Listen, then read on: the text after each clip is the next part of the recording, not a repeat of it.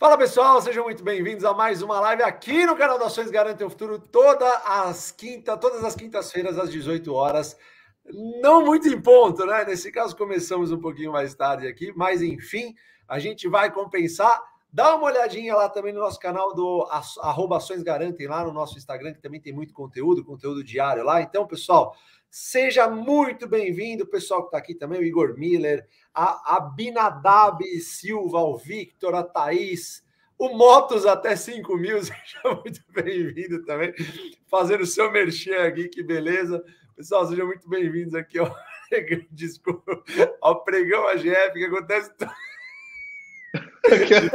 Pessoal, os caras fizeram merchan aqui, foi mal, desculpa. Você faz merchan toda a live, deixa os caras fazerem também, pô. Foi sensacional, beleza. O cara mandou muito bem. Seja bem-vindo também aqui. Hoje a gente vai falar sobre imposto de renda. É, Fala, Felipe. Você se perdeu aí, deixa, deixa, deixa. Corta, corta aí, produção. Corta o Fábio. Vai, corta o... Vamos lá, fala lá. É aquele debate que manda cortar o microfone do, do convidado lá do candidato. Bom, boa noite aí para todo mundo, pessoal. Prazer estar aqui mais uma vez com vocês nessa tarde congelante aqui de São Paulo, né? Eu tô com meu fone Galvão Bueno hoje, não é à toa, é para esquentar a orelha, não é para ouvir melhor, não. E eu acho que aqui a gente tem hoje um, um tema que eu vi aqui uma mensagem falando que é a pedra do sapato do investidor, e eu concordo de certa forma, né? Porque o mercado evoluiu, a gente tem uma, uma tecnologia aliada à parte ligada a corretoras, às operações, à custódia, liquidação, etc. Mas o imposto de renda ainda é um nó na cabeça de muita gente aqui. Eu acho que essa live de hoje a gente quer bater um papo com vocês, falar um pouco sobre esse processo, que eu, eu acho que é uma coisa até louca, mas eu sou uma das poucas pessoas no mundo que eu acho que gosta de fazer imposto de renda, Fabião e. Vocês acreditam, cara? Não... Outro dia eu me peguei fazendo imposto de renda, falei, putz, eu, eu não acho tão chato fazer imposto de renda. Mas enfim, vamos falar bastante sobre isso. Sejam todos muito bem-vindos, os que são do Brasil e alguns que estão fora. Um abraço aqui para todos vocês. Jean, boa noite para você também, meu amigo. Boa noite, pessoal. Vamos tentar ajudar um pouquinho né, nesse, nesse tema que é um pouco árduo. E é engraçado, eu toda vez que vou declarar imposto de renda, eu, eu falo assim, cara, que saco para declarar, né? Mas eu acho que a partir do momento que você tem as coisas muito organizadinhas, já anotadas que aconteceram ao longo do ano, isso facilita. Então você chega ali, talvez em 15 minutos, meia hora, você consegue já ajeitar, manda e, e, e sai para abraço. Aí você fala, cara, é, não, não foi tão complicado igual eu pensei que seria, né? Então, é, é, é eu acho que é se organizar, né? É, ajuda bastante no dia a dia. E a gente está muito próximo do final, né? A gente está há 11 dias aí do prazo final da, da declaração. E, e, e, assim, cara, sendo bem honesto, eu acho que a gente poderia ter algumas mudanças tributárias, pelo menos em regra para declaração, para facilitar, é, até, até para estimular a entrada de investidor. Porque a partir do momento que o cara ele, ele entra na bolsa de valores, ele é obrigado a declarar o imposto de renda. Então, assim, até, até puxando um gancho aí, né? É, então, o cara é obrigado a fazer a declaração. E Cara, e não, e não é fácil, porque tem algumas regras, algumas nuances que a gente pode discutir aqui, que são pegadinhas, e que pode levar o cara depois a, a, a cair na malha fina. Então vamos, vamos tentar passar por elas aqui para ajudar o pessoal, né? É isso aí, Jean. Lembrando que na nossa plataforma lá no AGF, você tem uma, uma parte só sobre imposto de renda, tá bom? Que é bem mastigadinha lá para você. Você cadastra a sua carteira, fica sensacional. Muita gente fala que não precisa declarar imposto de renda porque não vende mesmo, porque ganha dividendos e não vende ação. Legal, mas você tem que declarar que você tem as ações, tá bom? Então não caia nessa pegadinha aí, não caia em várias outras que a gente vai falar aqui uh, ah, para você, tá bom? Felipe, vamos começar então. Posto de renda 2022, quais são as, as, os destaques aí? Quais são os pontos, basicamente, que o investidor tem que fazer para não cair na malha fina? O que, que a gente tem que fazer? Tá, tá sem microfone, Felipe. Desculpa, Fabião. É, eu, eu acho que o imposto de renda ele é algo que não tem segredo. E vocês tocaram no ponto mais importante de todos, na minha opinião, que é a organização ao longo do ano. Se você for organizado no, no teu dia a dia, você vai chegar na hora de fazer o imposto de renda e vai ser um processo muito mais fácil do que se você chegar nesse momento e aí ter que caçar os documentos, né? Então, é um processo que eu acho. E aqui, de novo, né? A gente está aqui assumindo que as pessoas que estão assistindo a gente vão fazer o seu próprio imposto. Você não vai é, passar para um contador. E eu acho que mesmo passando para o contador, você vai ter que ter a sua organização, porque é isso que vai direcionar o trabalho dele. E ele vai saber replicar exatamente as informações do jeito que elas precisam ser replicadas. Bom, é, eu acho que a, de, de, uma forma bem prática e, e direta, Jean, você também vai me corrigindo aí se eu tiver errado em qualquer ponto, mas eu acho que a gente tem que separar o que, que, tem que ser declarado no imposto de renda. Né? Acho que, em primeiro lugar, as posições de ações. Você vai ter que declarar as suas posições naquela ficha de bens e direitos, né? e selecionando aquele grupo 3, participações societárias, e o código número 1, que são as ações, inclusive as listadas em bolsa. Em bolsa. Isso você vai é, declarar bem por bem, ou seja, ação por ação da tua carteira que você terminou o ano calendário, no caso, 31 de dezembro de 2021. Ah, e Segundo... só, só te interrompendo, Filipão, desculpa, mas eu acho que é um ponto importante aí. As pessoas têm dúvidas sobre a, o que é a posição. O cara ele pega o valor da posição dele no final do ano, que é a cotação, o número de ações vezes a cotação, e Não. coloca lá, pessoal, isso está errado, tá? É, é o seu preço de compra total da sua posição. Então, quanto, quantas ações você tem, vezes o que você pagou, tá? O seu custo de aquisição, que vai dar um total da sua posição no final do ano. Ou seja, não é o valor de mercado, tá? É, eu vejo muita gente com essa dúvida e isso aí é fatal. Desculpa, Filipão. Imagina, perfeito comentário, você tem toda a razão. Você não está declarando o valor do bem no dia 31 de dezembro ou no dia de hoje. Você está declarando o teu custo de aquisição, a quantidade de bens adquiridos, a que custo foi adquirido. Então é isso que você vai ter que informar a Receita Federal. Segundo, outra coisa muito importante é você declarar os rendimentos. Como a nossa estratégia é uma estratégia previdenciária, a gente assume que os rendimentos têm que ser declarados. Vai lá, fala, Jean. Não, eu vou voltar porque eu acho que o tem mais uma coisa importante da, do grupo de bens e direitos, que é antes dos rendimentos. Que, primeiro, a pessoa ela tem que colocar é, o nome da empresa, obviamente, declarar o CNPJ né, na descrição, a quantidade de ações que ela tem, e ela não precisa, que é um, uma outra dúvida comum, declarar preço médio. Tá? Perante a Receita Federal, você não precisa informar qual que é o seu preço médio. A, a, a Receita só quer saber a sua posição total e o número de ações que você tem vinculado ao CNPJ da empresa e pronto. O preço é. médio, ele, ele serve única e exclusivamente para fazer apuração de imposto sobre ganhos de capital.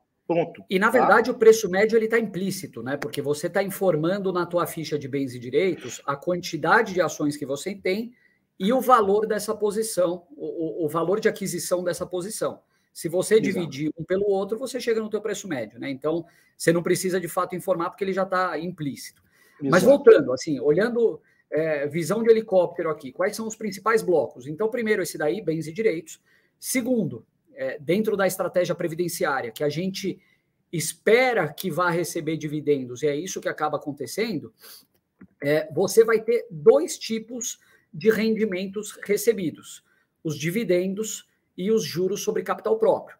Os dividendos, eles entram naquela ficha de, é, de rendimentos isentos e não tributáveis, porque até o final do exercício esperamos que pelos próximos também continue sendo não tributado, e os seus juros sobre capital próprio recebidos vão ser declarados naqueles rendimentos sujeitos à tributação exclusiva definitiva, já que os 15% do JCP são retidos na fonte antes do pagamento para você. É, antes de eu passar para frente, algum comentário aqui também, Gia? Alguma coisa importante que você acha agregar? É, tem, dois uma... pontos. Vai lá, vai lá. Vai, vai lá, Fabião, desculpa.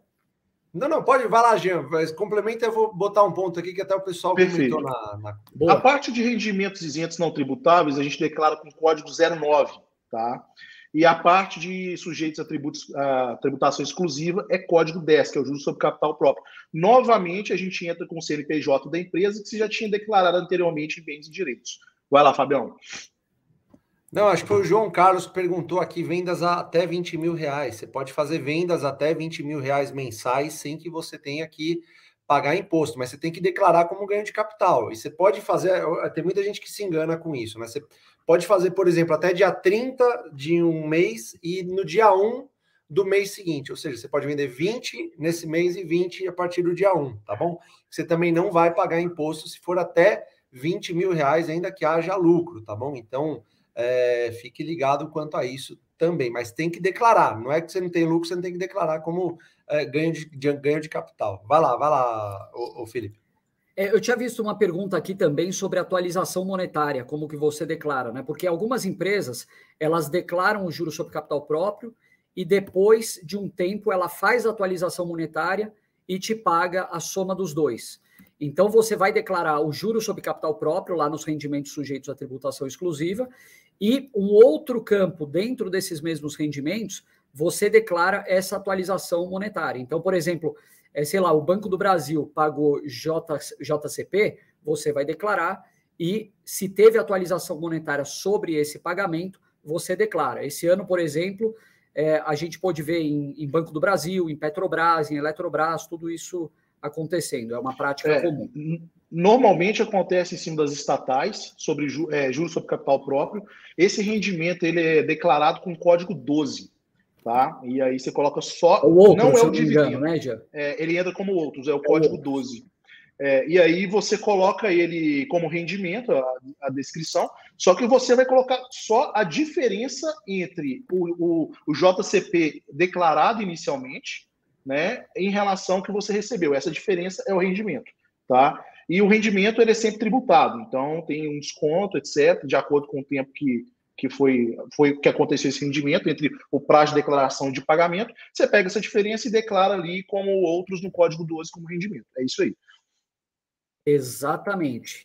E aproveitando aqui o meu próximo ponto, eu vou pegar um gancho na pergunta da Rose Sonoda.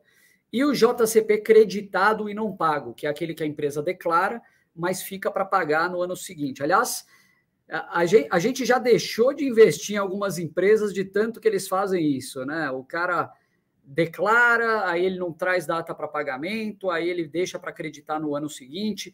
Isso não é um problema, pessoal. Eu acho que tem empresas que têm essa prática e eu não vejo problema. É, quem que eu posso citar aqui? Talvez a Cielo, a Itaúsa ah, mesmo, Itaúsa, eu acho que fez recentemente. São Paulista. É, o Banco Alfa, que é aquele banquinho pequeno, também costuma fazer isso. Então, assim, a gente tem um. A, gente já tem uma, um histórico aqui de algumas empresas que fazem, Transmissão Paulista, bem lembrado. Mas, assim, é, é algo muito mais para você ver se se encaixa dentro da sua estratégia, né? Se você não precisa tanto dessa previsibilidade de curto prazo, talvez é, você está posicionado em ações com esse perfil, não teria tanto problema. Mas respondendo à pergunta da Rose, Rose, como esse é um direito que você tem, você vai declarar lá na ficha de bens e direitos. Afinal, são bens e direitos. É, esse direito você vai declarar com o código 90, desculpa, o grupo 99 e o código 7, que são juros sobre capital próprio creditados, mas não pagos. Aliás, se eu não me engano, essa é uma atualização no, no imposto de renda desse ano. Antigamente não tinha isso daí. E aí você vai é declarar assim o direito de crédito que você tem dessa empresa e o quanto que você vai receber é, no, no ano, ou seja, quanto que você fechou o ano passado de direito de crédito a receber nesse ano corrente. Filipão, posso complementar isso aí? É, é, uma, uma coisa que é muito importante, é um erro muito comum do investidor, é que eles acham que o imposto de renda é declarado sob o regime de caixa, e não é. Tá? Hum. Imposto de renda é feito sobre competência. Tá? Por isso que ele fala o tempo do ano calendário, a competência. O que, que é a diferença, né? Só para o pessoal entender. O caixa é o que você efetivamente recebeu no bolso. Né? A competência é alguma coisa que foi declarada, que você pode ter recebido alguma coisa, né? ou também pode estar acontecendo desse dividendo em trânsito que o Felipe acabou de falar. Né? Então, o que, que acontece? Esses dividendos que são em trânsito, eles são, no caso, a competência. Então, foram declarados pela empresa da competência, mas ainda não foi pago. Ou seja, não caiu no seu bolso. Porém, o grande erro das pessoas é que elas acham que elas têm que declarar, ela pega aquele extrato da corretora dela, né, e acha que com base no que ele recebeu de dividendo ao longo do ano é o que ele precisa declarar e não é. Você tem que declarar o que você recebeu efetivamente e o que está ainda a receber, ou seja, os dividendos, os proventos em trânsito, no caso. E aí, quando você entra na aba, por exemplo, de rendimento sujeito a tributação exclusiva e definitiva, você tem que somar as duas coisas. Você tem que somar o que você já recebeu, que é o seu caixa, e o que foi declarado pela empresa que está em trânsito. Então, na teoria, na sua visão, e as pessoas chegam muitas vezes com essa dúvida para a gente, falam assim, cara, eu tinha. É, eu estou vendo aqui no AGF, que eu tenho aqui de Itaúsa, em rendimento sujeito, tributa, é, é, sujeito a tributação exclusiva, eu tenho aqui mil reais, mas eu não recebi mil, eu recebi quinhentos reais. Aí quando você vai explicar para o cara, não, é porque é um regime de competência. Então quer dizer o quê? Que esses mil reais é 500 que você já recebeu esse ano da Itaúsa e outros 500 que estão em trânsito. Então você soma, declara ali esses mil reais, que é o total da competência, mas depois você vai em bens e direitos e declara esses 500 como dividendos, desculpa, proventos em trânsito. E aí que está tudo certo. Então, essa é uma confusão que eu vejo acontecendo com muita frequência para todo lado. É, eu, eu acho que a, essa é uma confusão muito frequente e outra que eu vejo também acontecendo direto, pessoal, é o fato da pessoa ter comprado uma ação ao longo do ano, vendido essa ação e achar que no imposto de renda ela não precisa fazer nada, porque já que na posição final no ano ela não tem mais esse bem, ela acha que ela não precisa declarar. E aí que vem, acho que o último ponto importante da declaração para o investidor de renda variável, que é justamente aquela ficha de renda variável da declaração. Nessa ficha de renda variável, é aquela ficha que você vai declarar mês a mês qual que foi o seu resultado, positivo ou negativo, e vai é, declarar também o imposto retido na fonte dessas operações. Isso vai coincidir, ou melhor, vai ser sincronizado, vai ser confrontado com o que a corretora declara para o fisco.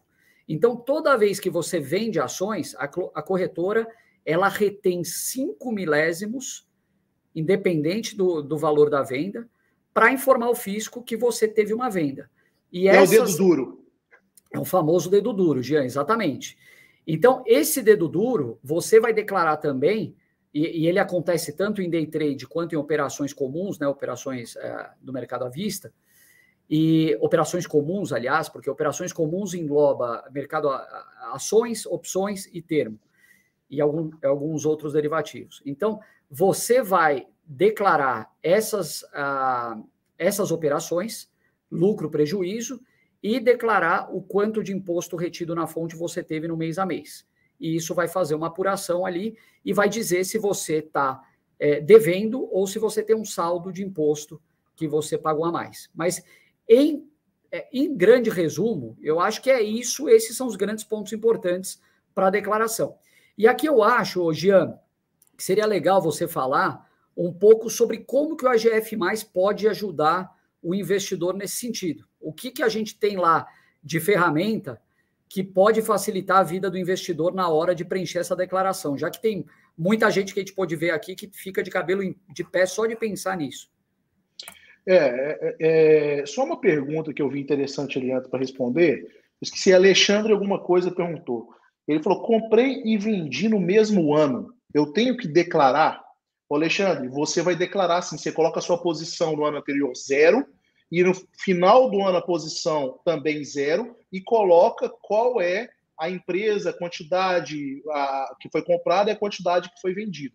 Então, mesmo com posições zeradas do ano anterior e desse, você tem que declarar que houve essa movimentação é, dessa posição ao longo do ano aí, tá? Entra em bens e direitos. Tá? E claro, se tiver imposto, tem que pagar o imposto. Se não tiver, entra em rendimentos isentos não tributáveis. Tá? É, bom, agora sobre a sua pergunta, Filipão, do AGF, para quem é assinante do AGF e ainda não aproveitou esse recurso, se você fizer o dever de casa e colocar a sua carteira corretamente dentro da plataforma, o preenchimento do imposto de renda completo para você vai estar tá mastigado. Então, basta você copiar e colar na, na, no programa da Receita Federal, que está pronto. É claro, você dá uma olhada nos dados, confere, né? É, mas é, eu mesmo, esse ano, peguei já, copiei e colei tudo do AGF, toda a minha declaração foi feita com base no AGF. Né? Então, renda variável também, se você tiver tido alguma movimentação, ele já mostra qual o valor que foi gerado de imposto, qual o valor que tem que pagar, né? já gera DAF para você, com as, as informações para você preencher a DAF. Então, assim, é uma coisa muito mastigada, né, que a gente usa uma vez por ano, né, as pessoas procuram, mas é uma coisa que é populada e organizada ao longo da sua vida durante um ano. Então, se você se organizou, conforme a gente falou no começo, tem tudo anotadinho, tudo registrado, né, seja um AGF, ou até com um controle pessoal, fica muito mais fácil de você conseguir já popular esses dados, tá? É isso aí. É isso aí, pessoal. Fala, Felipe. Não, precisamos ir, estamos atrasados, pessoal. Exatamente, Fala. isso que eu ia falar. A gente tem uma live agora no AGF. Para quem tiver na AGF, conecta lá que a gente está indo, tá bom, pessoal? Se você não tem ainda, link está na descrição aqui, fique à vontade lá. E a gente se vê daqui a pouquinho, até quinta-feira que vem, às 18 horas, aqui no YouTube do Ações Garantem o Futuro, tá bom, pessoal? Valeu, brigadão, até mais, até mais, filho. Até daqui a pouco. Valeu, Valeu, pessoal. Tchau, tchau. Até a próxima aí. Tchau, tchau.